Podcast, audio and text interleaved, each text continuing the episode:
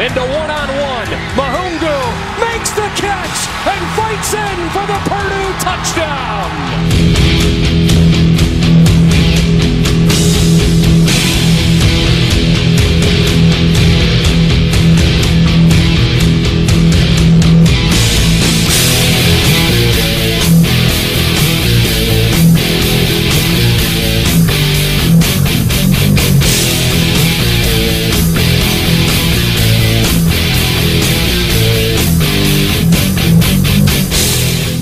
Salut à tous et bienvenue pour cette euh, nouvelle émission euh, consacrée à l'actualité euh, du collège football en partenariat avec le site The Blue Pennant.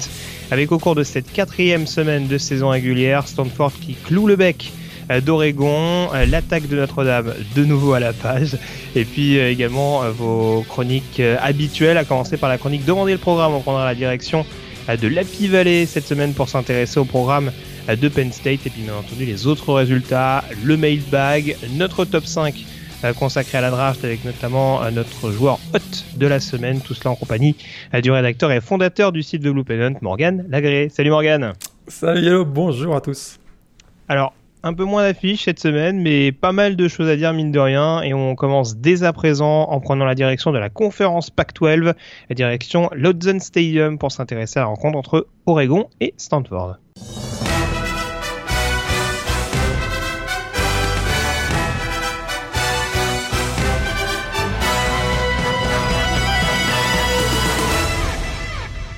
C'était donc euh, l'affiche hein, de cette quatrième semaine de saison euh, régulière. Euh, presque, j'ai envie de dire, un retour en arrière, Morgan, notamment pour les Oregon Ducks, qu'on n'avait pas vu à, à pareille fête depuis pas mal de mois, mine de rien. une affiche entre équipes classées, donc Oregon numéro 20 qui recevait Stanford numéro 7. je le disais, donc du côté de l'Odzen Stadium, terrain des Ducks. On attendait d'avoir un petit peu une... Un, une idée de ce qu'allait donner l'équipe de Mario Cristobal cette saison euh, Morgan. Et on a eu un duel très accroché entre euh, les Ducks et, le Cardinal. Et même une rencontre qui s'est jouée en deux temps jusqu'au bout du suspense. Ouais, jusqu'au bout du suspense, hein, c'est vrai qu'on c'était le premier gros match hein, d'Oregon cette année, hein, les Ducks avaient affronté jusque à la Bowling Green, Portland State, San Jose State. Donc on, vraiment on voulait savoir quel était leur réel niveau. Et euh, ben là, voilà, ils ont affronté une équipe rugueuse défensivement de Stanford, mais qui a su euh, justement s'adapter en deuxième mi-temps parce que, voilà, en deux temps, une première mi-temps remportée et largement dominée par une équipe des Ducks d'Oregon, donc ils ont remporté 24-7. Euh, vraiment, les Ducks étaient en parfait contrôle du match. Et puis, euh, tout a basculé finalement en fin de troisième quart-temps avec euh, d'ailleurs on peut en parler déjà tout de suite, hein, une décision, arbitrale assez controversée, hein, un touchdown sur une course de 16 yards de, de Jalen Red qui a été finalement euh, annulé par euh, une décision arbitrale euh, vraiment controversée et sur le jeu suivant, bad snap, fumble de Justin Herbert, le quarterback, Joey Alfieri, le linebacker de Stanford récupère le ballon, remonte ce ballon sur 80 yards pour un touchdown qui a vraiment fait basculer le match à ce moment-là. Et alors, Très clairement, alors il y a eu cette perte de balle, tu, tu, le disais. Il y a aussi eu beaucoup de problèmes de sécurité de ballon. Je pense notamment à cette quatrième tentative où, euh, alors il me semble que c'est euh, CJ Verdel, je crois, qui perd le qui perd le ballon alors que le score est de 31 à, à 28 pour euh, pour Oregon. Euh, Qu'est-ce qui a manqué à cette équipe des Ducks? C'est vraiment peut-être ce, ce mental en, en deuxième mi-temps et en fin de rencontre où tu vois d'autres choses qui explique un petit peu cette déconfiture des Ducks dans la dernière ligne droite. Ouais, c'est sûr, tu en as parlé, hein, les turnovers ont été très très coûteux euh, aux Ducks dans ce match, un 3 au total, 2 fumbles et bon, une interception sur le dernier jeu du match. On va en reparler peut-être tout à l'heure, mais voilà, c'est sûr qu'on a parlé du bad snap, le fumble de CJ Verdel, et d'ailleurs en fin de quatrième quart-temps, il y a une nouvelle controverse aussi autour de la décision hein, de coach Mario Cristobal, parce que très clairement, euh, cette équipe d'Oregon pouvait tout simplement laisser euh, filer le chronomètre avec des, des cubic kneel comme on dit et finalement ils ont décidé de jouer euh, de jouer au sol à, et à moins d'une minute de la fin. CJ Verdel com commet un fumble. Qu'est-ce qui a été la, vraie différence? Ben aussi hein, c'est vrai qu'Oregon a perdu le, a perdu le match et a vraiment peut avoir énormément de regrets, mais du côté de Stanford, hein, quelle grande force de caractère quand même, des ajustements excellents de David Shaw, le, le, le, coach hein, de, donc du Cardinal, et, vraiment une équipe hein, de, de, Stanford qui est extrêmement opportuniste. Ça nous fait un peu penser à Alabama, hein, notamment du côté euh, défensif. une équipe qui ne lâche jamais rien et qui est capable toujours de faire basculer une rencontre avec un, big play en défense. Et c'est ce qui s'est encore une fois passé cette, cette fois-ci avec ce fumble provoqué dans la dernière minute. Et alors, si on s'intéresse de, près également à cette équipe de, de Stanford, tu vantais justement ses, euh, qualités euh, mentales. Euh, qu'est-ce qu'on, comment on doit juger en gros cette prestation? Parce que d'un côté, on peut dire que Oregon c'est un peu liquéfié en fin de match avec en effet certaines décisions un peu discutables de Mario Cristobal. Est-ce que Stanford s'est imposé en grande partie grâce aux événements et à la tâche que lui a facilité Oregon? Ou est-ce que ça reste quand même un candidat plus que sérieux? Est-ce qu'ils t'ont convaincu, en tout cas avec cette victoire, euh, qu'on peut ajouter à celle d'il y a 15 jours contre USC Moi, ils m'ont quand même convaincu. Euh, tout, d'abord, on voit que c'est une équipe qui est athlétiquement extrêmement solide, capable de jouer à un très haut niveau pendant 60 euh, minutes et un peu plus. D'ailleurs, on l'a vu en prolongation. Ça n'a pas été le cas hein, d'Oregon qui, tu l'as dit, liquéfié. Et puis surtout, on a vraiment vu que physiquement, il baissait de niveau. Stanford, on a même l'impression que plus le match avançait, plus ils étaient costauds vraiment une capacité encore des ajustements. J'en reparle de, David Shaw. L'équipe, euh, l'attaque du Cardinal était peu imaginative, je trouve, en première mi-temps. Plus grande prise de risque en deuxième mi-temps, forcée par les événements aussi. Ils étaient menés 24-7. Mais voilà, un rien beaucoup plus explosif au retour du vestiaire. On a vu un Kaji Costello en vraiment très, très à l'aise, on va dire, en parfait contrôle de la situation. Et ça, c'est vraiment euh, parce que finalement, le jeu au sol était un petit peu bloqué hein, face à une excellente défense de Oregon. On n'a pas vu tant que ça Bryce Love. C'est vrai qu'il marque un touchdown qui permet à l'équipe de revenir à 24-21, mais il n'a pas pesé, je trouve, sur, sur le match. Est-ce que Stanford m'a convaincu? Oui, parce que si tu te bien, pendant la preview, euh, on avait dit le calendrier du Cardinal sera infernal au mois de septembre. Hein, eh bien, ils finissent, ils vont Bon, le mois de septembre n'est pas fini, ils ont encore un très gros match à jouer hein, face à Notre-Dame la semaine prochaine, mais ils ont déjà remporté euh, 4 victoires, dont 3 face à San Diego State et deux équipes classées USC et Oregon. Je trouve d'ailleurs que leur septième place est peut-être pas très bien payée parce que euh, septième place au classement AP Top 25. Moi, vraiment, je suis très convaincu. C'est vrai que c'est jamais c'est jamais très glamour, on va dire, le jeu que propose euh, Stanford, mais c'est tellement efficace. Et c'est encore une fois, ils me font penser à une équipe comme Alabama, avec euh, toujours cette capacité à, créer des jeux en, défense. Je pense que leur classement qui est mal payé, c'est un peu dû à ce qu'on disait depuis le début de la saison. C'est peut-être aussi le niveau de la PAC-12 qui a relativisé. Euh, quand on voit que USC depuis le début de la saison est, pas hyper convaincant, c'est peut-être également ce qui joue en, en leur défaveur. Je surveillerais quand même un petit peu du côté du Cardinal cette, euh, cette défense contre la passe.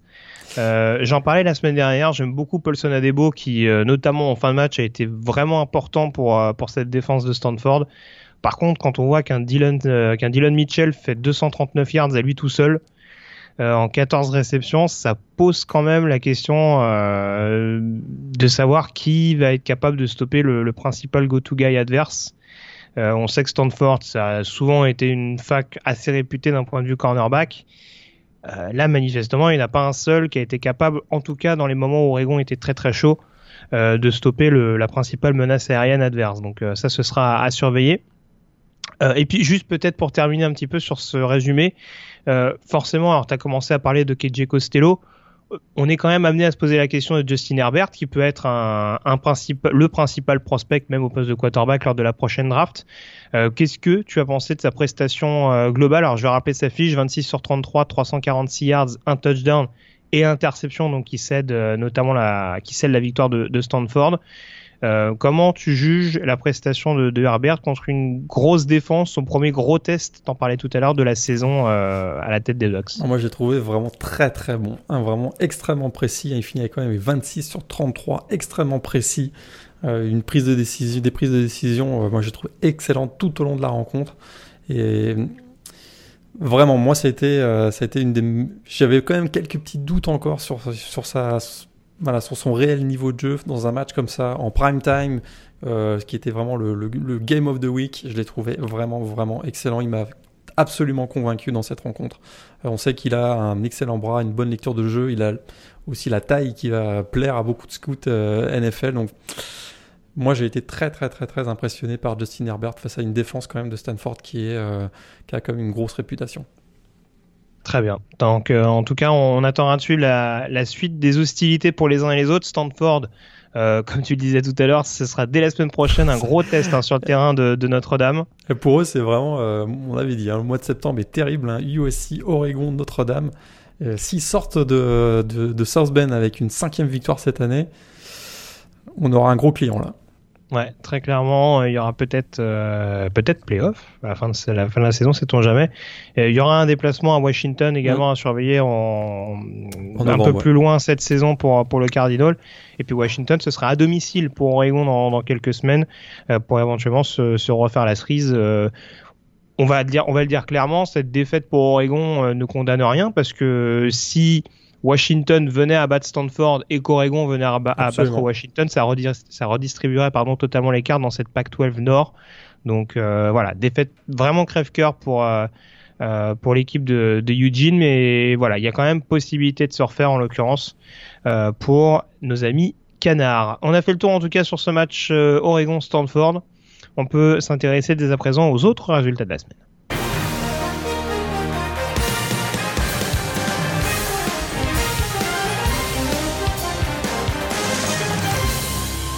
Et on commence forcément par la conférence Pac-12 avec euh, euh, pour continuer dans la conférence euh, Pac-12, dans la division Pac-12 Nord plus précisément, Washington qui a confirmé après une victoire solide, on dira la semaine dernière du côté de Utah, victoire à domicile contre Arizona State 27 à 20.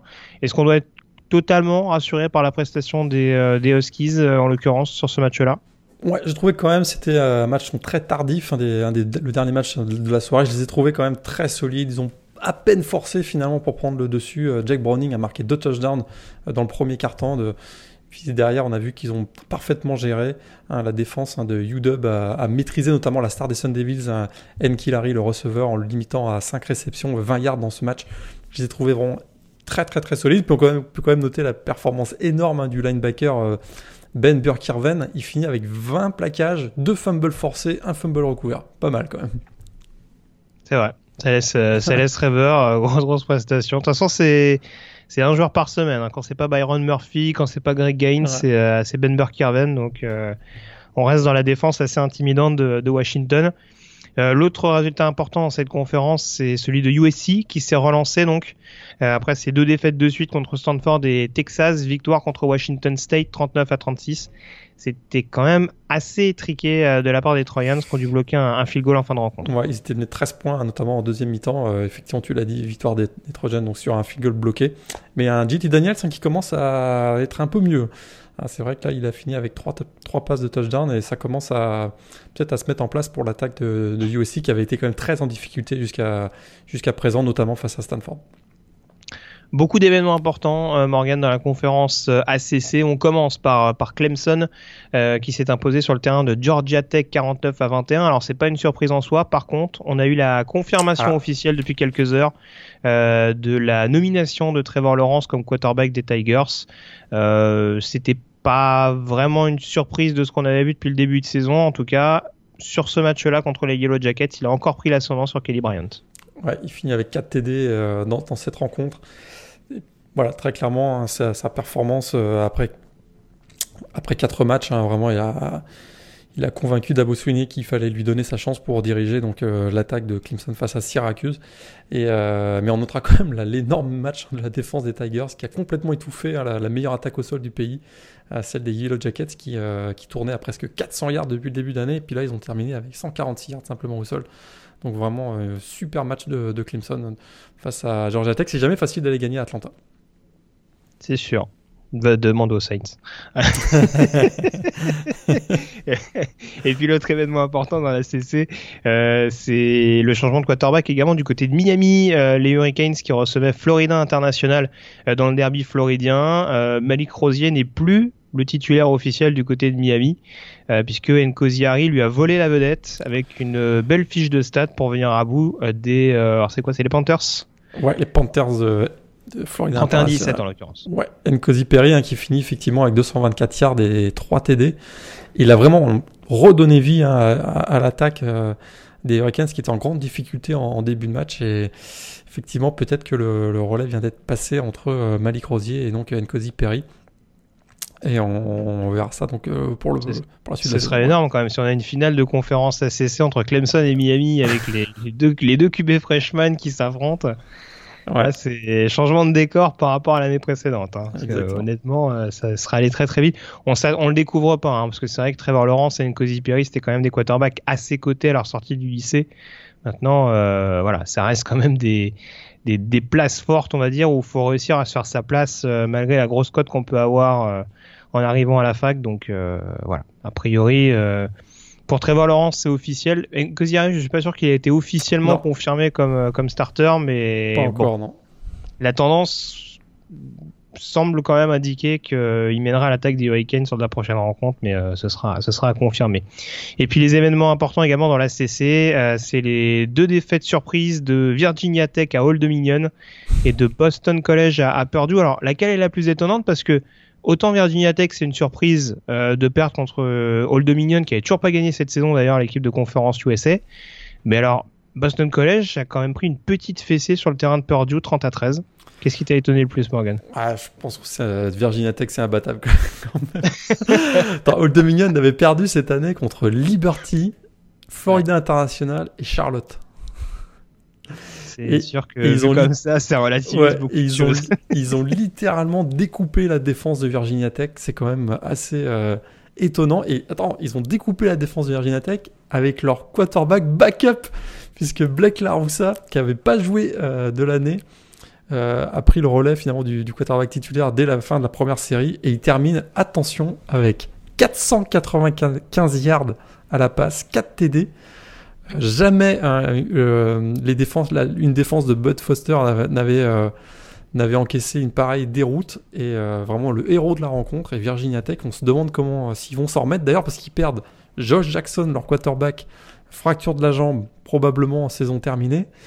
Ils ont viré Trevon Hill, leur meilleur pass rusher à l'issue du match parce que semblerait qu'il y ait eu euh, quelques mots qui ont été dit euh, pendant dans les vestiaires. Enfin, vraiment une soirée cauchemardesque pour Virginia Tech qui, euh, qui pour la première fois de l'année donc à Old Dominion. Un petit mot sur Boston College. Effectivement, hein, l'équipe a été en, grosse difficulté face à l'équipe de Purdue qui a été qui a, su quand même provoquer quatre interceptions donc du, quarterback sophomore euh, Anthony Brown dans ce match. Ça a été vraiment la, grosse différence. Puis on a encore vu le playmaker Randall Moore qui a été euh, explosif avec deux TD. Une super belle victoire des Boilermakers. Enfin une victoire parce qu'on se rappelle, ils avaient perdu leurs trois premiers matchs avec un total combiné 8 points. C'était, euh, il fallait bien cette victoire pour, pour, pour Purdue. Et on a la confirmation que David Blow semble a priori un peu plus solide que Elijah Sindelar pour emmener l'attaque des, des Boilermakers. Euh, et puis juste pour terminer pour la conférence, allez un petit mot pour rigoler. Florida State a gagné. C'est quand même une énorme surprise contre surprise de Northern Illinois avec un DeAndre François qui a marché sur l'eau euh, comme on l'a rarement vu. Euh, et puis mais, mais quand même 5 mais quand même cinq fumbles hein, dans le match, hein, dont 3 perdus par les Seminoles. Ça, ça ils y arrivent vraiment pas quand même.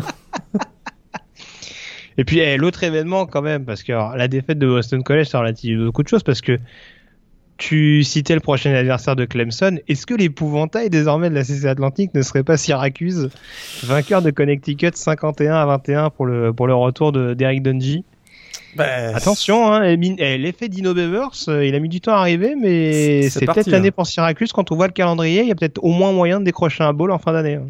Ouais, Dungy qui, euh, qui, avait fait très très mal à Clemson l'an dernier, donc euh, à voir. À suivre. Bon, j'y crois pas trop. Hein. On va pas pousser le jusqu'au bout, mais. Euh. Puis loin, loin, de la rouille du carrière d'homme, euh, il, est perdu. Fallait qu'il la place. Euh, la conférence sec à présent avec Alabama qui recevait Texas A&M et euh, succès assez facile du Crimson Tide avec un Tua Tagovailoa qui a dû s'employer mais qui a encore été assez énorme. Bah, il aura fallu 50 secondes hein, aux champions nationaux pour s'imposer dans ce match. que veux-tu que je te dise? Et la semaine dernière, ils ont attendu 15 secondes pour réagir. Bon, bah là, 50.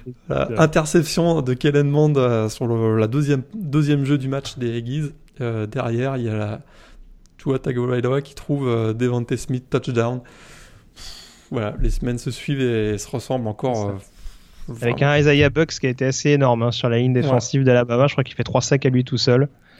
Donc, euh, c'est vraiment. c'est voilà. Et alors, alors, je sais plus. Euh, J'avais vu la stat. C'est la, la quantième victoire de Nick Saban contre un assistant. Enfin, j'ai, vu le chiffre qui était assez. 13e victoire. La 13e, 13-0. c'est assez... Ah oui, parce que c'est le 0 qui est important, c'est pas le 13. en effet, vu comme ça. Euh, et puis au niveau de la conférence sec, alors euh, beaucoup de victoires relativement faciles pour les favoris. On va noter quand même la défaite de Mississippi State à, Kentucky 28 à 7. Et puis peut-être également dire un petit mot de Georgia, hein, qui a eu un petit peu de retard à l'allumage contre Missouri, mais qui s'impose quand même 43 à 29. Ouais, pour Kentucky, c'est la première fois qu'ils sont classés euh, depuis 2007, si je me souviens bien. Ils sont maintenant 17e. Euh, super belle victoire avec notamment 4 TD de Benny Snell, le, running back. Et euh, du côté de Georgia, effectivement, retard à l'allumage. Heureusement que la défense a. Euh, la, défense et les équipes spéciales des Bulldogs ont pris le relais en tout début de match, mais finalement, euh, Jack Fromm finit avec 3 TD. Et, et, notamment un TD sur, une magnifique passe vers Riley Ridley et Michael Hardman. Donc euh, ça a été un peu plus difficile pour l'équipe de Kirby Smart, mais toujours invaincu cette année les Bulldogs. Voilà. Et puis, alors, j'avais décidé d'être sympa avec euh, nos amis fans des Volunteers, mais euh, alors il y a eu une déroute de Tennessee à domicile contre Florida 47 à 21 dans, dans un match euh, presque vidéo gag pour Tennessee. Mais alors, autant tu parlais tout à l'heure de la situation euh, concernant Trevon Hill, euh, on a également eu le, la même situation avec apparemment une prise de bec qui aurait eu lieu entre Jeremy Pruitt, le head coach, et, et Quarty Sapp, euh, le linebacker des Volunteers. Euh, a priori, le défenseur ne serait plus en odeur de sainteté sur le campus de Knoxville. Il aurait refusé d'aller sur le terrain en fait pendant le match. Alors, alors euh, ça pas nié. Alors après, bon, ça, vaut ce que ça vaut. Je vois pas l'intérêt de Jeremy Pruitt de, de, descendre un joueur gratuitement vu l'ambiance actuelle. Mais c'est sûr que voilà, je sais pas si c'est une nouvelle tendance, les, les, accrochages entre coach et joueur euh, de manière aussi affichée, parce qu'on sait qu'il y a beaucoup de joueurs qui sont suspendus pour cette fameuse euh, violation des règles internes, mais là manifestement on, prend plus beaucoup de gants et on s'épanche assez facilement sur les sur les problèmes internes euh, au vestiaire. Donc voilà, a priori du côté de Tennessee on le découvre pas, mais il va y avoir plus de boulot que prévu pour Jeremy Pruitt. Parce que là, la prestation contre Florida a quand même été bah, plus que calamiteuse. Hein. Ouais, 6 turnovers et puis ils, vont à Georgia samedi prochain.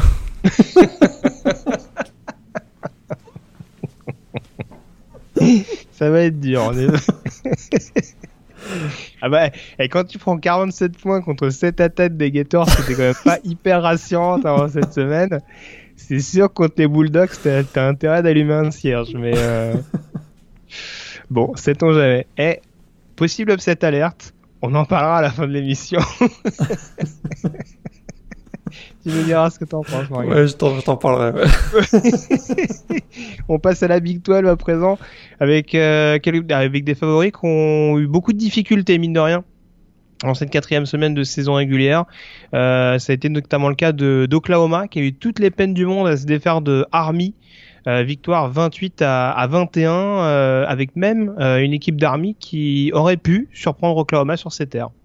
Attends mais Army ils ont possédé le ballon pendant 46 minutes il y, a eu, il y a eu deux drives de plus de 10 minutes. T'imagines ça? C'est assez incroyable.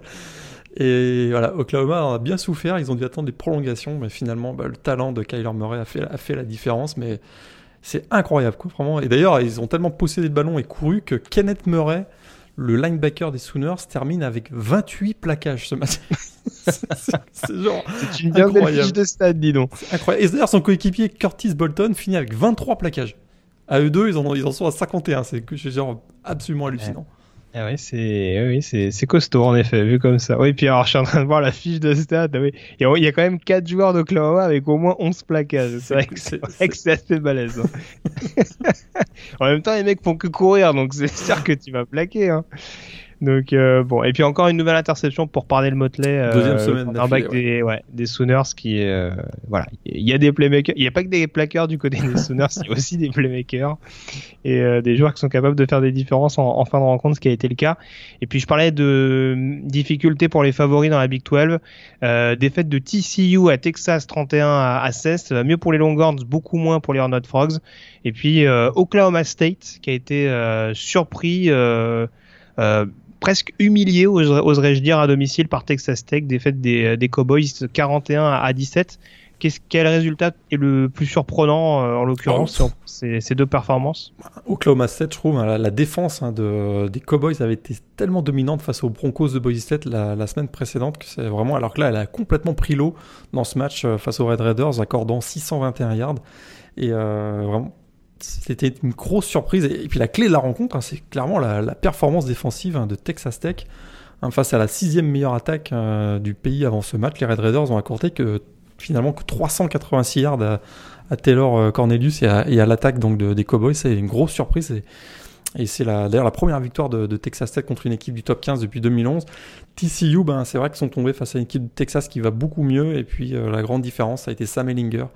Euh, critiqué hein, pour ses erreurs depuis le début de la saison. Là, il a été très très très solide et étincelant en deuxième mi-temps, avec notamment deux TD euh, à la passe et un TD au sol. Et voilà, première victoire de, donc de Texas face à TCU depuis 2011, depuis 2013, pardon, si je me souviens bien. Très bien. Et alors la question que tout le monde se pose, Morgan, est-ce que Taylor Cornelius est ton sosie officiel du coup? Parce qu'on a, on a, quand même eu la question sur Twitter. ah, c'est moins flagrant que Hunter Pro, on est d'accord. Ouais, il y a des petits airs, mais il faut chercher quand même. Hein. ah mais c'est dingue, cet homme ressemble à tous les joueurs de college football, c'est incroyable. Très bien. Euh, et puis alors sur les autres résultats importants, alors j'évoque la, défaite des principaux favoris, mais forcément, bah, le, principal cadre qui est tombé, c'est Kansas, quoi. C'est un terrain de Baylor. Ouais, ça, c'est dommage. Défaite des Diox, 26 à 7. Le pire, c'est qu'il n'y a même pas eu de suspense en plus. ah non, ils se sont fait détruire d'entrée. Ils ont trop fêté les, trop fêté les victoires euh, des semaines précédentes. Et eh, trouve aucune pitié, quoi. C'est, incroyable. Au moins, il aurait, pu, il aurait pu les laisser un petit peu espérer, en fait, pas du tout. Donc, euh, voilà, bon. Ben, bah, Kansas qui reste à 2-2 quand même, et qui se fait dépasser désormais par les Bears. Euh, troisième victoire en quatre matchs pour pour Baylor. À part leur défaite contre Duke, pour l'instant, ça se passe bien. Euh, à voir comment ils vont gérer les autres confrontations euh, intra Big 12 en, l'occurrence. Et puis j'en ai pas parlé, mais forcément West Virginia qui s'est baladé à domicile contre Kansas State avec encore une prestation 5 étoiles de, de Will Greer. Euh, 5 touchdowns encore pour le quarterback des, des Montagnards.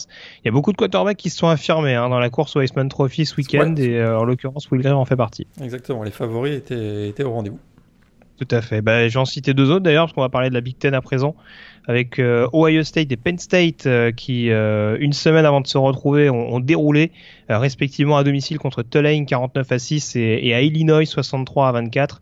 Et on a notamment 5 touchdowns à la passe pour Dwayne Haskins, le, quarterback d'Ohio State. Et puis Tracy McSorley également, quarterback de Penn State, qui termine avec 3 touchdowns à la passe. deux au sol, ou je me trompe? J'ai un doute là-dessus.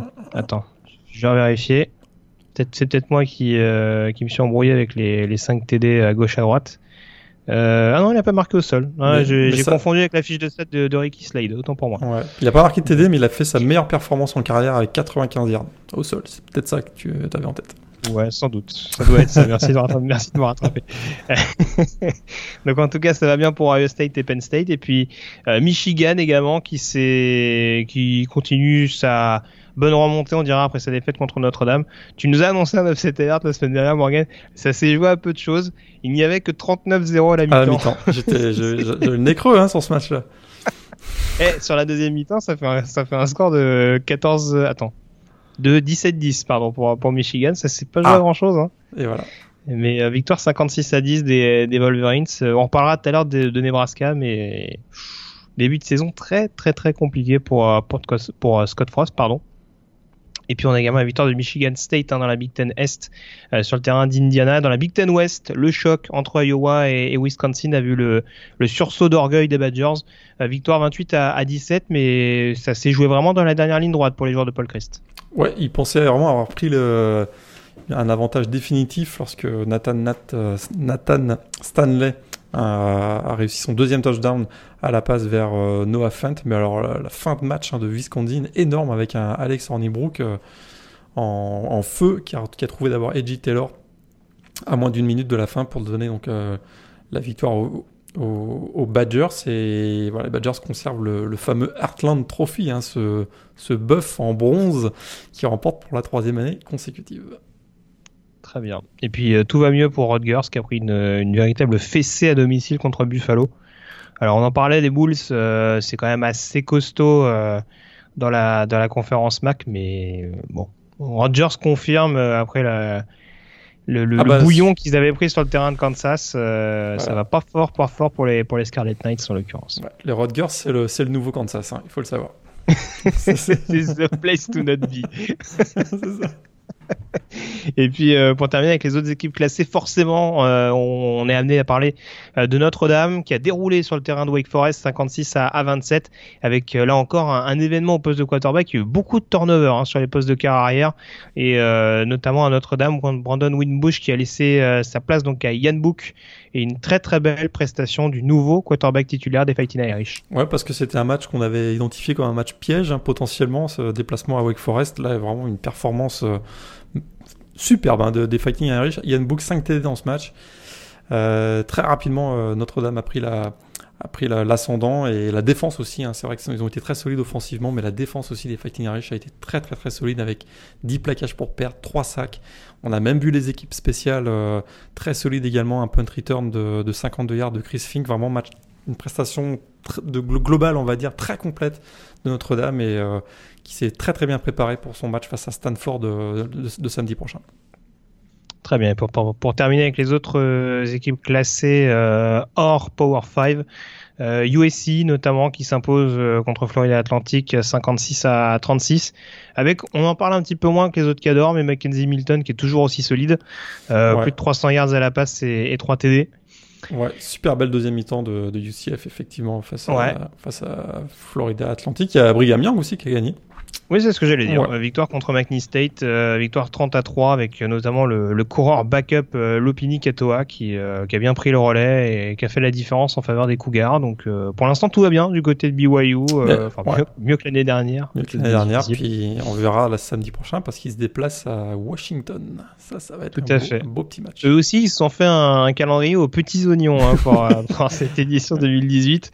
C'est toujours la même chose après avec les programmes indépendants, c'est que forcément montrer pas de blanche pour euh, espérer être bien considéré en fin de saison.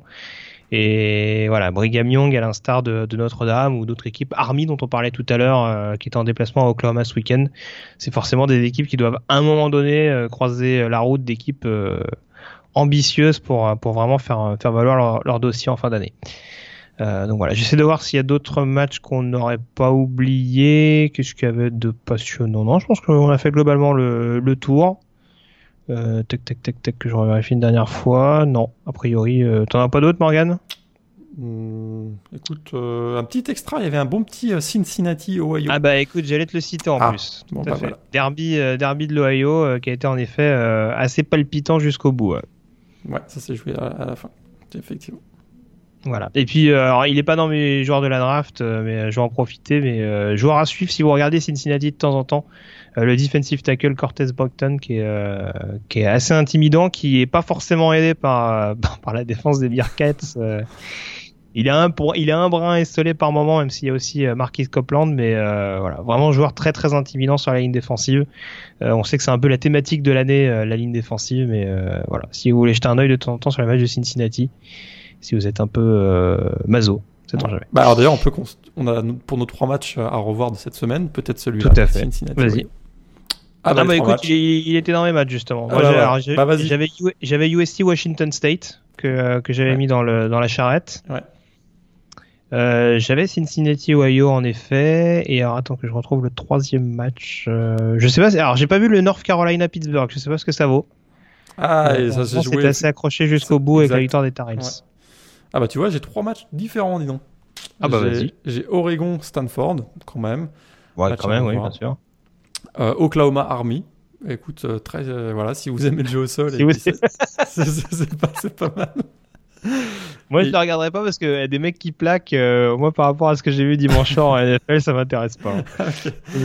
Bah voilà, si on a, on a le droit de plaquer sans, sans qu'il y, ait des- sans qu'il y ait des drapeaux jaunes euh, du côté Aussi, ouais. de la NCAA. et, euh, et Old Dominion Virginia Tech quand même, parce que là, c'était Bah, c'était ouais, quand même événement et... Puis ça ce match, ça match fera- vraiment spectaculaire en plus.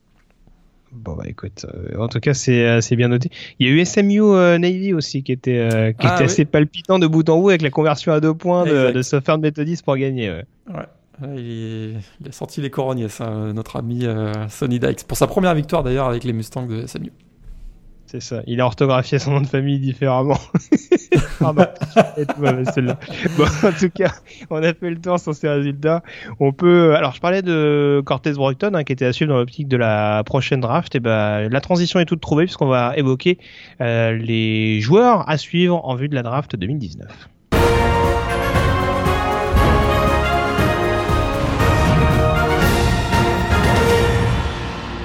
Le top 5 draft, donc, euh, comme chaque semaine, pour s'intéresser aux principaux prospects euh, à suivre en attendant euh, le mois d'avril prochain. Morgan, on va commencer donc par ton top 5 en l'occurrence, savoir s'il y a eu des modifications à l'issue de cette quatrième semaine de saison régulière. Eh bien oui, du changement. J'ai du changement. J'ai Raquan Davis, hein, le defensive tackle d'Alabama, qui sort de mon top 5. Et je me retrouve, oh, ouais. Avec le match qu'il a fait ce week-end, oh t'es dur. Eh ben, écoute, euh, j'ai mieux, je trouve. J'ai mieux. Alors, numéro 1, Ed Oliver, Houston, ça, ça ne change pas. Euh, numéro 2, j'ai toujours le linebacker de LSU, Devin White. En numéro 3, malgré sa blessure, le defensive end euh, de Ohio State, Nick Bossa. Et là, mm. arrive numéro 4, parce que je l'ai vraiment trouvé très bon. Justin Herbert, quarterback d'Oregon. Très bien. Ouais, que je rajoute donc numéro 4. Et numéro 5, je garde Jeffrey Simmons. Vraiment, j'ai hésité entre euh, Raquan Davis d'Alabama et Jeffrey Simmons. Ah bah, c'est deux bons choix. Hein. Mississippi State. Mais encore une fois, hein, malgré la défaite face à, face à Kentucky, il réussit deux plaquages pour perte. Il a été encore euh, dominant pour, euh, pour l'attaque des Bulldogs. Pour la, ah bah lui aussi, il peut pas être tout seul non plus. Hein, donc c'est sûr qu'à un moment donné, c'est un, peu compliqué. Hein. S'il était tout seul sur le run-stop, ça se saurait. Mais surtout qu'il est quand même globalement... Enfin, voilà, c'est rare qu'on le bloque euh, individuellement, euh, en l'occurrence l'animal. Donc euh, voilà. Très bien, bah écoute, mon top 5, ça va pas être très original. Il y a quelques changements quand même. numéro 1, donc j'ai Ed Oliver, defensive tackle de Houston. je garde quand même Nick Bossa, defensive end d'Ohio State, numéro 2. C'est un peu dur de le sanctionner par rapport à sa blessure actuelle. en numéro 3, Devin White, linebacker d'LSU. Et puis euh, en numéro 4, Raekwon Davis, euh, avec le match qui nous a fait ce week-end quand même contre Texas A&M. Euh, donc Raekwon Davis, lineman défensif d'Alabama en numéro 4. J'ai longtemps hésité. Euh, je vais rester avec Lelin Ferrell en defensive end, le defensive end de Clemson en cinquième position. Rashan Gary a fait une bonne prestation ce week-end. ça m'a fait un petit peu réfléchir. Après, c'est sûr que Nebraska est dans un tel marasme que c'est peut-être également à relativiser. Donc, euh, j'y vais quand même avec Cléline Ferrell numéro 5. Alors, qui est ton joueur hot, de la semaine? J'en ai parlé brièvement tout à l'heure, mais Benny Snell Jr., le running back ah, de Kentucky, il m'a vraiment impressionné cette semaine. Il marque des points, à mon avis, pour la, en, vue de la prochaine draft. Ils affrontaient quand même la solide défense hein, de, des Bulldogs de Mississippi State. Il termine avec 165 yards en 25 portées de ballon, 4 TD. Ça, ça fait, euh, ça, ça, voilà, il, marque vraiment des points, il impressionne euh, très très clairement. On savait que c'était un, potentiel euh, peut-être troisième tour de draft. Là, j'ai l'impression que depuis le début de, la saison, il est plutôt en train de s'affirmer comme un probable deuxième tour de draft.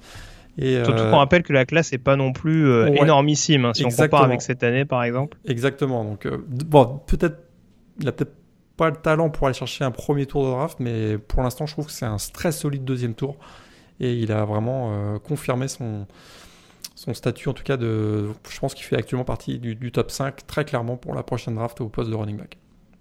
Très bien. Alors écoute-moi mon joueur hot de la semaine. Euh, comme souvent, euh, ce sont des défenseurs. et bah, écoute, je suis allé du côté de la. Alors un défenseur et en plus un défenseur de la Big 12, monsieur. Moi, je fais pas les choses à moitié. Moi. un linebacker de West Virginia en l'occurrence que ah. j'aime beaucoup.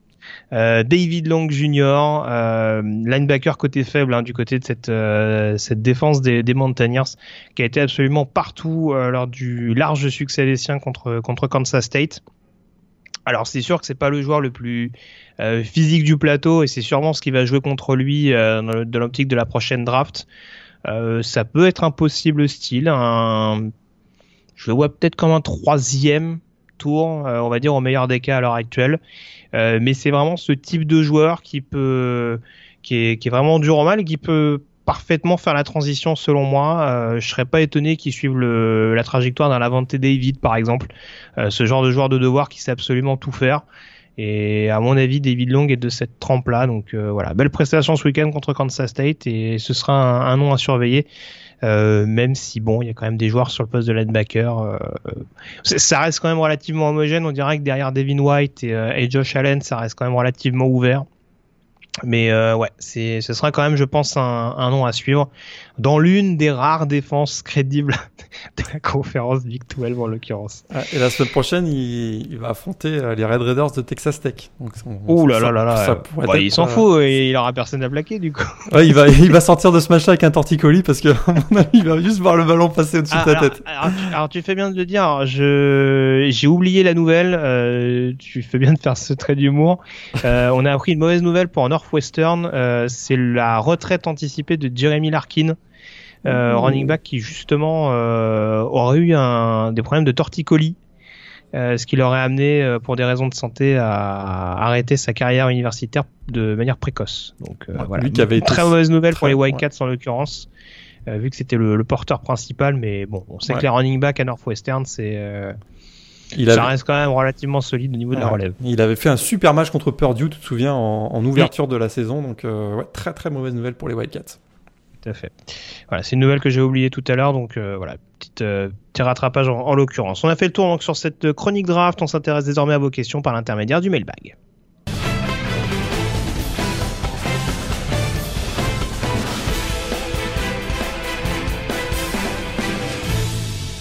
Et deux petites questions euh, cette semaine qui nous sont posées par le biais de Twitter. On commence par la question de Doram qui est un vaste débat.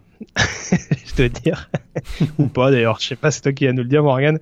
Euh, pourquoi ça ne colle pas entre euh, Scott Frost et Nebraska en ce début de saison? On rappelle trois matchs, euh, trois défaites pour les Cornhuskers, hein, sachant qu'il n'y a pas eu le premier match contre Akron pour des raisons météo. pas sûr que ça aurait donné une victoire d'ailleurs, hein, parce qu'on se rappelle bah, qu'Akron avait gagné à Northwestern. Mais alors, comment on explique euh, non seulement qu'il n'y ait toujours pas de victoire pour euh, pour Nebraska, mais surtout que euh, ce soit une équipe qui ait autant de difficultés parce qu'encore une fois, ils n'ont pas du tout existé sur le terrain d'Ann Arbor ce week-end. Ouais, fiche de 0-3, première fois depuis 1945, et cette raclée face à Michigan bah, fut la plus lourde défaite hein, des Cornhuskers depuis bah, un an en fait, hein, puisqu'ils avaient pris un 56-14 qui, avait, qui avait mis dehors Mike Riley. Mais en plus, sérieusement, pourquoi on en est là? Bah, écoute, c'est très simple. Scott Frost, hein, il, est, adepte hein, d'une attaque euh, plutôt up-tempo, comme on, les appelle, qui met beaucoup de pression sur la défense adverse en, exploitant finalement les espaces euh, grâce à une ligne offensive qui est mobile et des joueurs offensifs explosifs.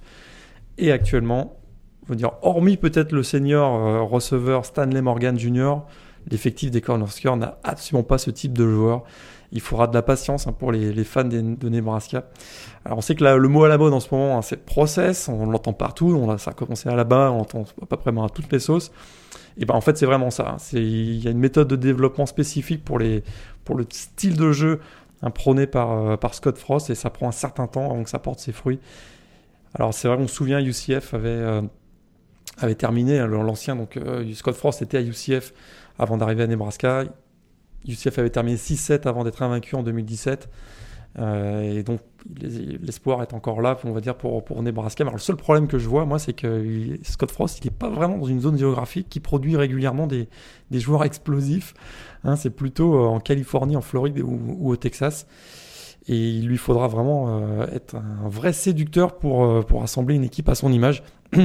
Parce que jusqu'à présent, en tout cas dans l'effectif, il n'y a absolument pas le type de joueur qui sont adaptés euh, au style de jeu de, euh, donc de, Scott Frost et c'est ce qui fait actuellement la, différence. Ils n'ont pas été épargnés par les blessures aussi, hein, parce qu'au poste de quarterback notamment, Adrian Martinez blessé euh, contre Colorado et voilà, qui lui pour le coup est un joueur plutôt dans le profil, on va dire, de l'attaque up tempo, donc. mais il faut peut-être déjà changer. Alors, tu parlais justement de cette ligne offensive assez mobile. On sait que ça reste quand même une zone géographique où des, ou des linemen quand même assez costauds, on peut en trouver.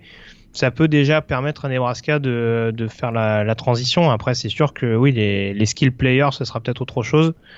Mais, euh, moi, ce qui m'inquiète vraiment cette équipe de Nebraska, mais ça date pas d'aujourd'hui, c'est défensivement, il n'y a pas de, je vois pas de joueurs impressionnants sur le papier en fait dans cette équipe de, de Nebraska. Peut-être éventuellement sur la ligne défensive, un Stoltenberg ou un Akim mais encore, j'en suis pas vraiment persuadé, mais voilà, ça, manque de, star power dans cette défense et comme tu le dis, si en plus en attaque la transition a du mal à se faire parce que c'est surtout là qu'on attendait Scott France en début d'année, bah, ça augure pas de très très bonnes choses pour Nebraska, en tout cas en vue de cette campagne 2018. Exactement, rien à ajouter. Très bien. Bah écoute, on va pouvoir poser la, la, deuxième question qui nous est également posée par le biais de, de Twitter, en l'occurrence par l'intermédiaire de, de, Thibaut, euh, qui nous s'interroge sur euh, l'équipe qu'on suit tout particulièrement. Alors on l'a rarement dit, Morgan. on, on en a rarement parlé. Donc s'il va nous rappeler, qui supportes-tu déjà? USC. ah, eh, ah, tu vois, je peux le dire. Eh non, vas-y. Tu étais un grand fan de Michigan. Voilà, c'est ça. Michigan State, Michigan et USC. Pour moi, c'est. C'était tête de gondole. D'accord. Ouais. Euh, on en a parlé, c'est vrai que depuis que. Depuis que je tu aimes les facs intellectuels, on peut le dire. Euh, ouais, Notre-Dame. Ouais, Notre-Dame. Bah, Notre-Dame et Boston College sont vraiment les deux équipes qui avec qui j'ai vraiment commencé à suivre le, le college football il y a de ça assez longtemps maintenant. Ah là, tu, tu, as vibré au plus belles heures de Matt Ryan. Ah. Ouais. Et d'autres Joe Montana aussi, mais ça c'est. ouais, bon, il était un peu moins bon que Ryan, mais bon, ça après. Euh, ouais, ouais, ouais, ouais, écoute. Ouais, c'était un joueur pas trop mal quand même, on va pas se mentir. Euh, très bien, bah écoute, euh, non, moi j'ai pas de, honnêtement, j'ai pas d'équipe préférée. Moi je disais, c'est vrai que j'avais j'avais une petite affection pour Miami euh, sur le côté un peu euh, historique du college football mais euh, bon après c'est vrai que voilà. Je trouve, déjà je trouve que leur maillot devient de plus en plus moche. Donc c'est vrai que c'est difficile à assumer. Et puis et puis alors, et puis alors pour te dire comment j'ai le nez creux c'est à dire que je, trouvais, je trouvais l'équipe de Miami assez fun et puis bon en effet ça a un petit peu changé. Et puis de par le côté un peu euh, proche de San Francisco, tout ça. J'aimais bien California, le style de jeu, tout ça. Et puis, comme, Justin ah Wilcox est en train de complètement tout changer, en fait, je suis en train de me dire, bon, next. non, mais eh, quoique Cal, hein, classé cette, cette semaine. Je sais pas pourquoi, parce qu'ils n'ont pas joué, mais ils, rentrent dans le classement. Ah, écoute, et ils ont battu BYU qui est classé. C'est sûrement ça. Voilà, donc, euh, non, mais ouais, je sais pas, dans California, ouais, j'aimais bien le le jeu, le jeu offensif. Euh, voilà, bah, là, pour le coup, tu parlais de Montana, euh, c'est un peu, c'est un peu plus récent, mais voilà, forcément, euh, fac d'Aaron Rodgers, Steve Bartkowski pour ceux qui se rappellent à la grande époque. En tout cas, c'est sûr que là, avec Wilcox, on n'est pas parti pour avoir des matchs à 400 yards du côté des Golden Bears. Mais en tout cas, au niveau académique, hein, c'est le grand écart. Hein. Cal et Miami, là. Ça, je te cache pas, c'est pas un critère de prédilection. je me suis pas encore penché là-dessus avec avec vraiment une volonté, euh, une volonté profonde. Mais bon, bref. Voilà, en tout cas pour la pour la question, on remercie Thibaut et, Doram et on vous rappelle que vous pouvez nous poser vos questions euh, chaque semaine sur euh, le compte Facebook, Twitter du site The Blue Pennant ou encore directement sur le site internet thebluepennant.com, notamment par le biais de l'article de publication du podcast ou encore par mail à l'adresse rédaction at thebluepennant.com. Très bien.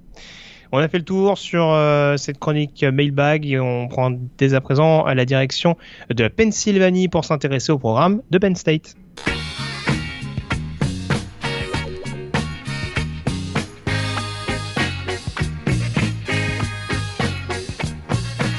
Et dans cette chronique demandée le programme, on prend dès à présent la direction de la Pennsylvanie, plus précisément du côté euh, de University euh, Park pour s'intéresser euh, à l'université de Pennsylvania State, qu'on connaît plus communément donc sous le nom de Penn State, équipe de Big Ten. Le programme de Penn State, donc l'université en tout cas de Penn State qui a été créée en 1855, Morgan, et qui héberge quasiment 100 000 étudiants à l'année. Alors qu'est-ce qu'on peut dire académiquement de ce programme? Est-ce qu'il est relativement bien loti euh, au rang national?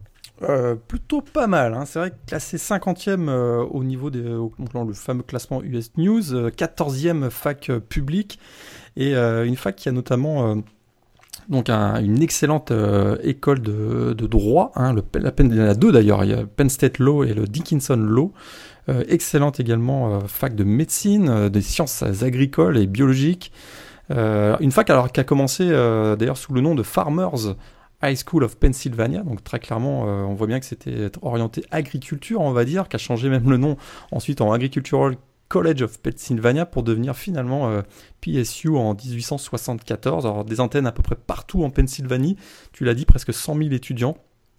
Euh, trois missions générales pour la fac, l'éducation, la recherche et le service public. Euh, un campus qui est en pleine campagne, cambrousse même certains diraient, vraiment à l'écart. On veut absolument que les étudiants soient concentrés sur les études et soient pas dérangés par les le vice des grandes villes, on, va, dire. Alors, euh, d'ailleurs, il faut aussi savoir que, on en reparlait tout à l'heure, mais le passage de, Joe Paterno a changé quand même beaucoup de choses aussi sur l'université et le programme de foot en même temps, puisque euh, chaque année, environ 85% d'une promotion d'étudiants athlètes des Nittany Lions obtiennent euh, leur diplôme. Et seul Stanford fait mieux au niveau FBS, ça c'est quand même à noter. Très bien. Et alors, une des particularités également de, ce programme de Penn State, outre sa localisation un petit peu euh, euh, particulière, on dira par rapport aux autres, c'est son appellation. On a tendance à appeler cette université, euh, ou en tout cas la localiser dans ce qu'on appelle la Happy Valley. Alors, d'où lui vient justement ce, sobriquet? Alors, la région de State College, donc, qui est donc autour de la ville de University Park, finalement n'a pas été touchée tant que ça lors de la Grande Dépression des années 30. Euh, aux États-Unis hein, après le, le, crack de boursier de, de 29 finalement euh, cette région-là était protégée hein, il y avait économiquement. Et donc euh, Happy Valley la vallée de la joie on peut dire ça comme ça a été a été protégée. Et finalement c'est d'où le, le nom Happy Valley. Hein, il n'y avait pas beaucoup de chômage alors que partout aux États-Unis le chômage explosait du côté de cette région. On était assez protégé. Très bien. Est-ce qu'il y a des, t'en parlais un petit peu, hein, euh, des domaines de prédilection euh, éventuellement euh, qui ont fait la réputation de, Penn State euh, On parlait de l'agriculture, donc à travers l'histoire, on dira est-ce qu'aujourd'hui il y a des pôles majeurs, il y a des accents qui sont mis par par l'éducatif, par la direction, on va dire éducative de, l'université? Ouais, c'est sûr qu'on crée beaucoup, on, forme beaucoup d'enseignants hein, du côté, comme je disais tout à l'heure, le service public et l'éducation est un des, pôles majeurs pour l'université. On crée donc, on, pardon, on forme énormément de donc de, futurs enseignants. Et puis comme je le disais, hein, les deux écoles de droit également, on, forme beaucoup de, spécialistes en, droit américain et beaucoup d'avocats sortent également de Penn State. Alors, est-ce que parmi les alumni, justement, on a des hommes du barreau? Alors, j'en ai j'ai pas retenu euh, d'hommes du barreau, je t'avoue. Oui, ça m'étonne pas. je pas fait non plus. Mais là, il y a quelques, il y a quelques spécimens intéressants. Hein, on a bon Paul Berg, prix Nobel de chimie en 1980. On a également Herman Fischer, hein, le cofondateur de Fisher Price. Euh, c'est assez intéressant. On a également euh, du côté de on a également, oui, Ross William Ulbricht, ça te dit peut-être rien, mais c'est le créateur du euh, controversé Silk Road, le marché noir présent sur le dark web qui avait été arrêté en 2013. Euh, il loin, celui-là. Euh, bah, il avait fait, il avait fait quand même euh, parler de lui euh, médiatiquement, donc je l'ai retenu. On a également Rick Santorum, un ancien candidat aux élections américaines, qui est aujourd'hui sénateur et membre du Congrès américain. Lisa Walters, pardon, Lisa Salters, journaliste à ESPN. Mais là, j'en ai un bon, un alumni fictif dans une bande dessinée de Marvel. On voit, il y a un personnage qui apparaît avec un t-shirt de Penn State le professeur Bruce Banner qui se transforme en Hulk lorsqu'il est mécontent. Donc, euh, bien voilà, Hulk a été euh, à l'université de Penn State. Et euh, il a été diplômé, j'imagine. Il serait pas docteur sinon. Alors, il ne serait pas docteur, donc il a été diplômé effectivement de Penn State. Eh ben, oui, il est pas mal celui-là. Il est pas mal. Non, alors j'avais j'avais un autre alumni. Alors je sais pas si tu l'as si tu l'as relevé, mais ça me permet de faire un petit peu la, la transition justement avec euh, avec le campus, on dira, et euh, et l'environnement donc du, du, du, campus justement. Euh, on a deux diplômés de l'université de Penn State, mais euh, qui ont suivi des cours par correspondance. Est-ce que tu vois de qui je parle? Vas-y. Non. Apparemment, euh, attends, faut, faut, faut, que je retrouve leur nom. Euh, si je te dis, euh, comme ça au premier abord, Ben Cohen et Jerry Greenfield, les fondateurs de Ben Jerry's, ont été diplômés via e-learning par, euh, en tout cas, ouais, par, bah, via des cours par correspondance euh, à l'université de Penn State. Donc, pour euh, bien entendu leur domaine de prédilection, à savoir la création de la, comment dire, la, oui, c'est ça, la création, la, le, le, la, la, préparation de crème glacée, puisqu'il faut savoir que du côté de l'université de Penn State, il y a la fameuse Burke Creamery, qui est extrêmement réputée, non seulement localement, mais également euh, nationalement. Et euh, donc, euh, voilà, certains, pour s'en vanter sur le campus de Penn State, aiment dire que Ben Jerry's s'est directement inspiré de la Burkett Creamery. Et bah là, tu m'as pris de court, mais en fait, j'ai vu, écoute, j'ai vu un documentaire il y a pas si longtemps que ça, et un des deux fondateurs est mort d'un diabète sévère. tu sais ça je, te, je te promets que c'est vrai. Alors, je sais pas ah, si c'est lequel, euh, Cohen bah, ou, Greenfield, euh, mais un des deux, euh, effectivement, à force de manger de la glace, a, fait a développé un diabète très sévère, il en est mort. T'es sûr de toi J'en suis sûr, je suis sûr, je te promets que j'ai vu ça il y a pas longtemps. Très bien, bon écoute, ça m'étonne ton histoire. Visiblement, eh, je, suis en train de me, je suis en train de me documenter en même temps que je te parle, les deux sont encore vivants apparemment. Hein. Écoute, euh, à, moins que la glace ça fasse ressusciter, euh, écoute. Euh, D'accord. Bon, ça change rien au fait qu'ils aient été diplômés éventuellement par le biais de, Penn State, mais par contre, tu vas nous mettre à dos la, la crèmerie de pour la pour la franciser un peu de Penn State, c'est dommage. Si on va un jour là-bas, ils vont nous dire ah bon, apparemment ça fait mourir les gens. ah bah c'est l'abus, c'est comme comme toute chose, c'est l'abus de, de, crème glacée qui fait qu'il avec modération également, on ne répétera jamais assez. euh, donc ça, ça concerne en tout cas tout ce qui est euh, le chapitre de l'université, forcément le programme de football Morgan. Euh, Penn State a été euh, une, et il est toujours d'ailleurs, une institution footballistique à travers le pays, et ça a commencé notamment par le biais de, de Joe Paterno, je pense qu'on peut le dire. Ouais, très clairement. Euh, bon, le programme a été créé en 1887. Hein, euh, il a été indépendant d'ailleurs jusqu'en 1992 avant de rejoindre la Big Ten. Alors là, on a 878 victoires au total, euh, deux titres de champion national en 82 et 86, quatre titres de champion de conférence, 48 participations à des bowls. très clairement, tu l'as dit, hein, le, programme a, complètement explosé à partir du moment où, où Joe Paterno a pris la, la direction de l'équipe et et on a fait un programme absolument majeur et, euh, central du, collège football. Et il est resté du coup. euh... ouais, 2000, ouais, il est resté de 1900. Donc il, a été coach de 1966 à, 2011, mm 46 saisons comme euh, head coach, 16 euh, ans comme assistant auparavant. Ça fait au total, vous avez bien compté, ça fait 62 ans à Penn State. C'est quand même assez incroyable. il a fait donc, comme je l'ai dit, hein, du programme de, de Penn State ce qu'il est aujourd'hui. Il a remporté 409 victoires, c'est encore un record au niveau FBS, 37 euh, victoires dans, des bowls. Mais la fin a été un peu plus, euh, a été un peu plus difficile, on va dire.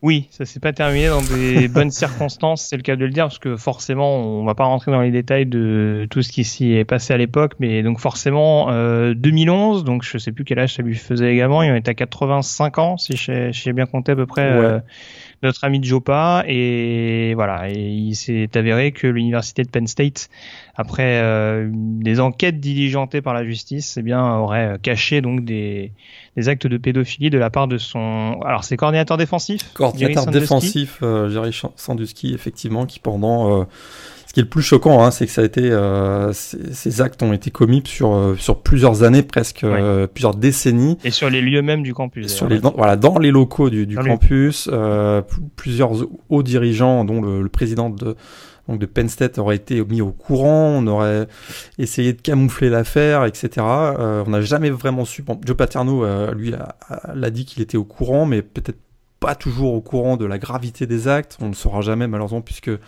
donc Joe Paterno a été viré en novembre 2011 au moment, où l'affaire a été rendue médiatique. il, est mort deux mois plus tard, donc en janvier 2012. Mais évidemment, ça a terni son, image. On se souvient d'ailleurs qu'on avait déboulonné sa statue à l'entrée du stade euh, en raison, euh, suite à, sa mise en cause. Finalement, quelques années plus tard, maintenant, ben, un certain nombre de victoires qui avaient été annulées par la NCA lui ont été réattribuées. On commence à reparler de de, rapporter la, statue euh, au pied du Beaver Stadium. Donc, euh, C'est ça, le fameux concept de prescription un petit peu flou euh, qui, qui, commence à reprendre les, les devants. Ouais, c'est-à-dire que voilà, après, après le, alors c'est terrible pour les victimes, mais après le moment de l'émotion médiatique, on va dire, de toute cette affaire-là, commence à reprendre le pas, ben, l'héritage, on va dire, de, de Jopa. Et il serait à mon avis, on va commencer à, à avoir des, statues, on va recommencer à célébrer Joe Paterno, qui, encore une fois, n'était était pas celui qui avait commis ces actes, mais en, les cachant, était finalement en les cachant où on, oui, parce que c'est quand même difficile à croire qu'il n'était pas au courant des agissements d'un de ses... ses assistants qui était quand même relativement proche. Absolument. Oh, il était, il était au courant. Euh, je pense qu'il avait aussi conscience qu'à partir du moment où euh, ça allait être révélé, ben c'était toute une, euh, toute une part de son histoire qui allait être ternie, et peut-être même le programme pour lequel il a donné toute sa vie, et un certain nombre de joueurs avec qui il avait voilà, beaucoup, de liens. Donc il a voulu, à mon avis, il a voulu, c'est ce qu'il a, il a voulu cacher ça hein, pour protéger peut-être le programme et, euh, aussi euh, bah, ne pas ternir son, image. Et, bah, finalement, ça n'a pas été une réussite puisque euh, au moment de quelques mois avant sa mort, bah, tout ça a été révélé. Ouais. Puis comme tu disais, par rapport aux victimes, malheureusement, c'est pas forcément une, une, bonne chose, mais voilà, malgré les sanctions qui avaient été prises derrière par la NCA, Penn State s'est remis d'écart assez rapidement.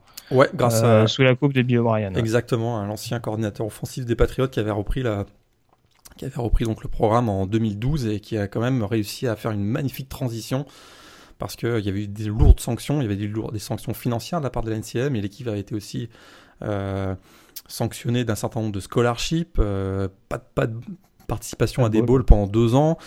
Euh, 4 ans initialement, mais ça avait, été ça avait été ramené à 2 ans finalement, et Bill O'Brien avait parfaitement réussi la transition, et finalement James Franklin, le coach actuel hein, des Tiny Lions qui, qui est arrivé de Vanderbilt en 2014, a récupéré un programme finalement en assez bonne santé, et on en voit, on voit très bien que maintenant aujourd'hui, euh, 3-4 ans après sa prise de, fonction, euh, Penn State est, quasiment candidat au titre, euh, au moins dans la Big Ten, et donc forcément à une place en playoff. Très bien. Si on s'intéresse aux joueurs plus généralement, est-ce qu'il y a des postes qui, sont, qui ont été le plus souvent mis en évidence au sein du programme de Penn State? Je crois savoir que défensivement, ah notamment, il y a une position où, qui a révélé pas mal de joueurs. Oui, absolument. Puis là, ça a été vraiment la marque de fabrique hein, de, de Jopa euh, pendant de longues, longues années, la linebacker U, l'université qui formait des linebackers. Et euh, alors là, il y en a eu à l'appel. Alors le premier d'entre eux, c'est un joueur que peut-être vous connaissez pas, mais qui a marqué l'histoire aussi. Il se, nomme Dennis Angots et à partir de là, ben, ça a été une production incroyable. Hein, des joueurs comme euh, Shane Lavar Harrington, Cameron Wake, Tamba Ali, Paul Pozluzny, euh, Dan Connor, Sean Lee, Navarro Bowman, Michael Mauti, Gerald Hodge. la, liste est très très longue. Là, j'ai pris des joueurs plutôt de, des, années les plus récentes. Dans toute l'histoire, il y a eu vraiment de, très très très grands joueurs euh, qui, au niveau des postes de linebacker ont été formés donc par, euh, par Jopa et, et, on a également des, beaucoup de running back. Hein. Euh, le plus célèbre d'entre eux est probablement euh, Franco Harris. Mhm. Mais on a également Larry Johnson hein, en 2002, Kijana Carter, bon, qui a eu une carrière NFL plus courte, mais qui a été un très très grand running back du côté de, de Penn State. Et donc Saquon Barclay qui a repris le flambeau ces dernières années, et qui est donc le dernier deuxième choix de la draft euh, qui vient d'arriver donc au New York euh, Giants. On termine peut-être ce chapitre Penn State, Morgan, avec euh, le match historique des Nittany Lions, lequel tu as retenu tout particulièrement? Alors, moi, celle que j'ai retenue, ah, il y en a tellement, j'aurais pu parler de, des grands matchs hein, face à Alabama ou Nebraska, mais j'ai retenu, moi, la, la 400e victoire de, de Jopa, finalement. Ah, donc face à, c'était face à Northwestern au Beaver Stadium, et ce qui avait été assez incroyable, euh, c'est que l'équipe euh, de Penn State était menée 21 à 0. On se disait euh, que l'Intani Lions n'allait jamais réussir à remporter cette, cette 400e victoire. Et finalement, bah, c'est l'inexpérimenté Matt McGloin qui, a pris les choses en main. il partageait à ce moment-là le temps de jeu avec Rob Bolden et c'est lui qui a donné finalement quasiment à lui tout seul la victoire à Penn State. Il a notamment mis en, excellente situation Silas Red, hein, le running back de l'époque, euh, qui, avait donné l'avantage aux Lions. Et finalement, c'est une réception de Evan Royster qui a assuré la victoire. Et Jopa a été porté en, triomphe avec une, victoire finalement 35 à, 21. Et c'était donc la 400e victoire euh, de, de, Joe Paterno au niveau, euh, au niveau NCA. Très bien. Je l'ai pas précisé tout à l'heure, mais est-ce qu'il y a des traditions, des rivalités particulières Parce qu'on s'est intéressé à un chapitre un peu sombre de l'histoire de Penn State. Il y a quand même des choses à mettre en évidence. Euh, Côté tradition, rivalité, t'en, t'en citais une notamment. Euh, lesquels on peut mettre plus particulièrement en évidence? Bah, euh, comme c'est toujours le cas avec le programme de Penn State, hein, Joe Paterno est toujours toujours dans, toujours dans l'affaire. Euh, il y a ce qu'on appelle Paternoville, hein, c'est une tradition des étudiants euh, de faire du camping la veille des matchs au Beaver Stadium. Hein, on voit vraiment des tentes de camping qui s'accumulent au pied du stade.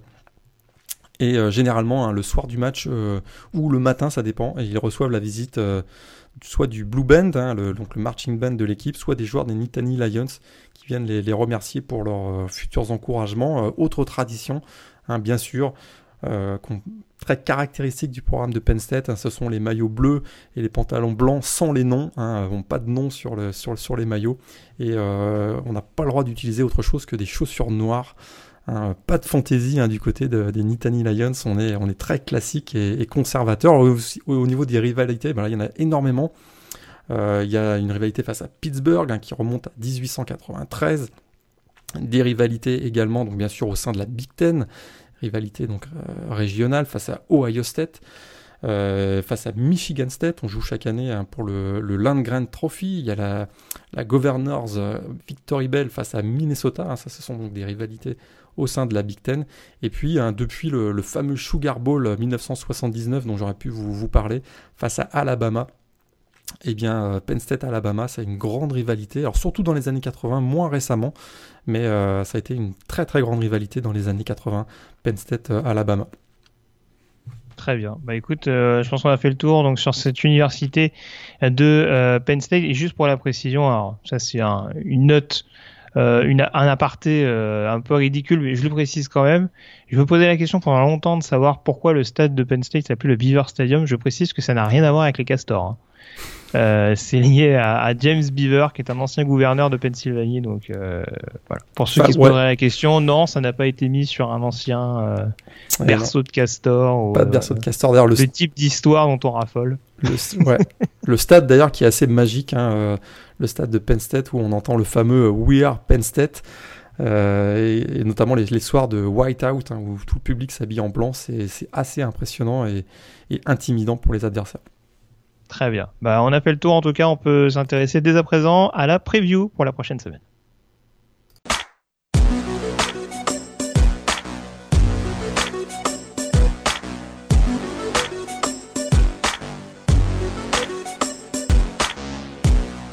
La cinquième semaine donc euh, au programme euh, pour terminer cette euh, émission avec un poil plus d'affiches que cette semaine Morgan forcément euh, comme attraction euh, principale euh, la rencontre qui va opposer Penn State à, Ohio State. On a possiblement, même probablement, le futur vainqueur de la Big Ten Est dans cette confrontation du Beaver Stadium. Et c'est peut-être même une place en playoff qui va se jouer dans ce match, effectivement. Mmh, ouais, t'as raison. Euh, une bonne semaine quand même avec cinq matchs entre équipes classées, mais c'est vrai que celui, vraiment, le match qu'on retient, c'est Ohio State face à face à Penn State. On sait que Penn State avait battu Ohio State il y a, deux ans, euh, que ça avait, été, euh, ça avait coupé les, espoirs de, donc des Buckeyes de participer aux playoffs. Et encore une fois, cette année, on voit, ça va être un duel euh, vraiment farouche entre deux des quarterbacks les plus chauds du moment. Dwayne Haskins du côté des, des Buckeyes et Tracy McSorley du côté des Nittany Lions. Ce sont toujours des matchs euh, très intenses entre ces, deux équipes, particulièrement d'ailleurs quand ça se joue au Beaver Stadium, je trouve. Et ce sera, euh, voilà, ce sera le, gros match de la semaine en prime time, encore une fois. Euh, donc le, samedi soir, ça va, a priori, ça va être un match incroyablement intéressant en tout cas et, explosif. Je m'attends à avoir deux attaques qui marquent beaucoup de points dans cette rencontre. on rappelle qu'il y a deux ans, ça avait été un petit peu le tournant hein, justement de la, de l'ère euh, James Franklin du côté de Penn State, parce que c'est la victoire des Nittany Lions en fin de match contre Ohio State, euh, qui avait relancé totalement la, euh, saison du programme de, de, University Park et qui leur avait permis notamment de, de remporter la conférence quelques semaines plus tard. L'autre affiche, forcément, Notre-Dame qui reçoit Stanford. À quoi tu t'attends exactement? Est-ce que, a priori, Notre-Dame part favori avec euh, Yann Bouk aux commandes? Ouh, Je suis pas sûr. Hein. Ouais. Moi, ce, que, j'ai vu de Stanford, j'ai l'impression que Stanford est un, voilà, est un poil plus fort que, Notre-Dame. C'est sûr que. Est-ce que ce sera Yann Book ou euh, Brandon Winbush On ne le sait pas encore. Euh, bon, si défensivement Notre-Dame fait la même performance que face à Wake Forest, peut-être qu'ils ont une petite chance. Euh, mais euh, je trouve que Stanford est plus équilibrée et, peut-être euh, assez dense aussi défensivement. Ça va encore un gros gros duel. Et si je vois beaucoup de points dans Penn State ou Ohio State, là je vois moins de points entre Notre-Dame et, et Stanford. Ah, et ce serait quand même bizarre que Brian Kelly remette Brandon Wimbush maintenant après le match de Yann Book. Je pense qu'on aurait rarement vu une aussi grosse controverse à Notre-Dame depuis l'ère Tomiris Christ. Ah, une grande époque. ah bah oui, alors là, je te raconte pas. Là, pour ceux qui s'en rappellent pas, eh, je vous invite à aller revoir. Je sais plus, c'est fin des années C'est- 2000, c'est ça? Euh, ouais, Ah, début, c'est- début- c'est- début 2010. Et d'ailleurs, tu sais que Tommy Rees est euh, coach des quarterbacks actuellement à, à Notre-Dame. Ah, bah écoute, je, je ne savais pas. Oui, c'est ceux qui ont pris la suite de, de Jimmy Clausen pour, pour avoir un repère historique. Pas mal, hein Ah bah ça, ouais, ouais, bah déjà Clausen c'était quelque chose. En, college football c'était bien Jimmy Clausen, mais alors, euh, ceux qui sont arrivés derrière, euh, on n'a pas tout compris. visiblement ils ont été recrutés sur vidéo. Euh, très bien. Bon en tout cas, et puis l'autre événement à suivre également, ça c'est pas forcément sur le choc, même si ça reste un duel intra-conférence sec, mais c'est le retour de Dan Mullen, hein, le coach de Florida, sur les terres de Mississippi State. Après avoir passé une, une bonne dizaine d'années euh, sur le campus de Starkville, donc euh, Ouais. voilà, il sera attendu par euh, par les Bulldogs, euh, classés numéro 23, et qui devront éviter une, une défaite surprise à la maison contre, euh, contre Florida, surtout que les Gators ont fait le plein de confiance ce week-end euh, contre Tennessee. Euh, Est-ce que tu as d'autres rencontres? De toute Bah, façon, on, va faire le, on va faire nos pronos tout de suite. Donc, euh, Ouais, deux, trois matchs rapides. Bah, il y a Washington contre BYU, on en a parlé tout à l'heure. Ça va être un, Ouais. un gros match. Bah, il y a entre équipes classées, euh, c'est assez étonnant, mais c'est entre équipes classées. On aura Texas Tech contre Virginia Tech, euh, contre pardon, contre West Virginia. Euh, ça c'est Ah, même. pas beau de s'acharner sur les Très bien, oui, tout quand, à fait. quand même à suivre. Est-ce que Virginia Tech va justement euh, se réveiller à Duke? Ce sera peut-être à, à surveiller. Texas classé cette semaine, va jouer à Kansas State. Ça peut aussi être euh, intéressant. Il y aura le Magnolia Bowl entre LSU et Ole Miss. Et puis, euh, ouais, il y aura un carnage à Tuscaloosa puisque Alabama accueille euh, Louisiana à Lafayette. Ah, c'était pas ton upset alert. Ah, je, quand t'as parlé de carnage, je pensais que tu parlais de Georgia, Tennessee. Oh, celui-là, c'est le cas également. hein. non, celui-là, c'est euh, interdit aux moins de 18 ans, je crois. Tant qu'on évoque la question, euh, upset alert, tu CF Pittsburgh ou pas? J'y crois pas trop, mais, Non, euh, j'y crois pas trop. Par contre, j'ai un upset alerte. Moi, c'est Cal, on en parlait, contre Oregon. Moi, je serais pas surpris Ah. que euh, les Golden Bears nous sortent une petite surprise face aux Ducks. Très bien. Et attention à Kentucky qui reçoit South Carolina également. hein. Ah oui, J'en parlais au début de la SEC saison. Euh, Kentucky, gros- gros c'est- match, ouais. ça souffle le chaud et le froid. hein. donc euh, ils peuvent très bien euh, taper une équipe classée euh, une semaine et puis se viander contre les, les Gamecocks à la maison la semaine suivante. Donc Ah, mais je serais mais- pas, je serais pas totalement étonné. mais il y a, il y a le Yellow Bowl ce week-end. Louisville, Louisville, Florida Louisville, State. Florida State, monsieur. Bah oui, oui. La revanche. La La revanche. revanche. L'usurpation ball. Tu m'as coupé l'arbre sous le pied, mais je suis content qu'il l'ait fait. celle-là. Et puis euh, bon, on attend quand même le réveil de Kansas, hein, parce que euh, après le- la grosse surprise, euh, cette défaite contre Baylor, euh, réception Ah, de faut- Oklahoma State, Faut pas déconner. deux équipes semaine. qui doivent se ressaisir. Et juste pour la nouvelle, ce que je viens de l'avoir passé, euh, le receveur d'Oklahoma State, Jalen McCleskey, qui a annoncé son, son transfert euh, de Stillwater. Donc euh, voilà, il était sérieux plus forcément un... ouais. Pas une gros... Je pas dit que c'était une grosse nouvelle, mais bon, ça reste quand même un, un receveur assez solide et assez mobile. Donc Bah ouais, euh, il est dans mon équipe de fantasy. il est dans ton équipe de fantasy. Ah merde. ah bah écoute, euh, autant pour moi. Oublie ce que j'ai dit, oublie ce que... Non, laisse le titulaire. bon, on va faire les pronostics tout d'abord, euh, avant d'enchaîner sur les principaux matchs à suivre. Euh, match numéro 5 donc, euh, Texas Tech contre West Virginia. West Virginia. Hmm, on va pas avoir une bonne défense des Red Raiders deux semaines de suite quand même. Ouais, Euh. West Virginia également pour moi. Euh, match numéro 2, Washington contre BYU. Washington, mais très très de très très peu. J'y vais avec Washington également. Euh, moi, ce qui m'inquiète vraiment, c'est la ligne offensive. hein. Je, je sais pas. Alors, je sais que Caleb McGarry a bien pris le relais de, de Trey Adams, mais Hmm. Je... à voir. J'y vais avec Washington également. Euh, match numéro 3, California-Oregon. Tu restes sur Cal. Cal, surprise. Après, c'est vrai que franchement, défensivement, il y a des joueurs costauds dans cette équipe. Hein. Euh, pour stopper le, le jeu au sol d'Oregon, euh, à mon avis, il y, a il y a de quoi faire. Hein. Euh, allez, California, allez, pour le délire. On y va avec, euh, avec les Golden Bears. Match numéro 4, Notre-Dame-Stanford. Stanford. Très très peu, mais Oh. Stanford. Stanford à Notre-Dame. Et ben, je jouerai à Notre-Dame alors. En fait, ouais, en fait, je fais le mec chiant qui joue, qui joue tout ce que tu joues pas sur le match. Donc euh, Notre-Dame pour moi. Et puis pour terminer, euh, Penn State, Ohio State, donc en match numéro 5. Penn State avec, notez-le bien, un touchdown de Tracy McSorley dans la dernière minute. je sais pas, j'ai pas un, été, ouais, un petit 34-31, un truc comme ça. J'ai pas encore été complètement rassuré par Penn State et Ohio State, même s'ils ont été un peu bousculés à TCU, euh, ça a l'air quand même solide. Hein. J'y vais avec Ohio State quand même, pour le coup. Euh, donc le programme euh, pour cette euh, cinquième semaine de saison régulière, ça commencera dans la nuit de jeudi à vendredi à 2h du matin avec Miami qui recevra North Carolina, voir si Nkosi Perry sera de nouveau le quarterback titulaire des Hurricanes. Dans la nuit de vendredi à samedi, à suivre éventuellement pour les fans de la Pac-12, euh, Colorado qui recevra UCLA à 3h du matin. Colorado possible candidat à la finale de conférence, euh, ce qui n'est pas forcément le cas des, des UCLA en l'occurrence, mais c'est trop jamais. Peut-être la première victoire de Chip Kelly à la tête des Bruins. Bien sûr. ça. Mais oui, bien sûr.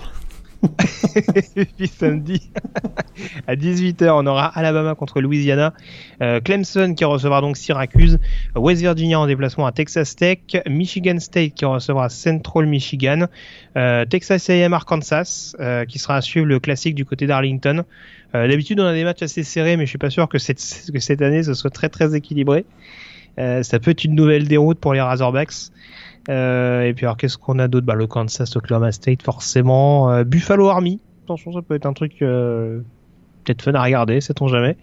Euh, 21h30, Georgia qui recevra Tennessee, Oklahoma qui recevra Baylor, UCF qui recevra Pittsburgh, Texas qui se déplacera du côté de Kansas State. Euh, on aura également donc Louisville, Florida State. Bon, ça c'est pour les rencontres un peu plus obscures. Et Nebraska qui recevra Purdue. Euh, à 22h, Auburn qui recevra Miss, euh, bah, Mississippi State, Southern Mississippi, pardon. Donc Auburn, euh, Southern Mississippi à euh, 22h. 22h30, Northwestern qui recevra Michigan. Euh, à minuit dans la nuit de samedi à dimanche, donc euh, Mississippi State qui recevra Florida. On aura également Washington State, Utah qui peut être intéressant à, suivre, même si ça sera un duel entre équipes non classées. Euh, Duke, donc numéro 22 qui recevra Virginia Tech, ça ce sera à 1h du matin. Et puis un petit peu plus tard, à 1h également TCU qui recevra Iowa State. À 1h30, Penn State contre Iowa State, Notre-Dame contre Stanford, Washington contre BYU, euh, Kentucky contre euh, South Carolina. Ça va être, euh, va falloir faire des choix hein, pour ceux qui regardent les quatre matchs. euh, Ouais. être, ça costaud à suivre. Euh, 3h du matin, t'en parlais, donc LSU numéro 5 qui recevra Ole Miss. Et puis donc à 4h30 du matin, euh, California qui recevra Oregon. Petite méfiance pour USC sur le terrain d'Arizona. On a vu que les Wildcats venaient d'enchaîner deux victoires de suite euh, et qu'à USC c'était pas complètement rassurant. Donc euh, voilà, voir quelle équipe va confirmer, on va dire, son léger redressement euh, de ce début de saison euh, entre les Wildcats et les Trojans. On a rien oublié a priori, Morgan? On n'a rien oublié. C'est vraiment dommage hein, qu'on ait Notre-Dame, Stanford et Penn State et Ohio State en même temps. par. Ah, c'est sûr que, ouais, là, pour le coup, euh, mais alors, c'est- alors, en règle générale, c'est vrai que je trouve que les programmations de 18h sont pas encore euh, totalement bluffantes. Alors, c'est sûr qu'il y aura le Texas Tech West Virginia qui peut être intéressant, mais on n'a pas encore de soirée vraiment palpitante dès le, dès le début de l'après-midi aux Mhm. États-Unis. Alors qu'on a un paquet d'affiches en plein milieu de la soirée, donc c'est c'est sûr que c'est, je te rejoins, c'est quand même globalement décevant euh, d'avoir deux chocs comme ça exactement à la même heure. Euh, On a fait le tour, donc, comme je disais. On se retrouve la semaine prochaine pour une nouvelle émission. Je te remercie d'avoir été en ma compagnie, Morgan. Et puis, on se quitte, bien entendu, avec la fight song de, euh, des Penn State Nittany Lions. Passez donc une excellente semaine avec plein de matchs NCA au programme. Salut à tous. Ciao. Salut, bonne semaine à tous.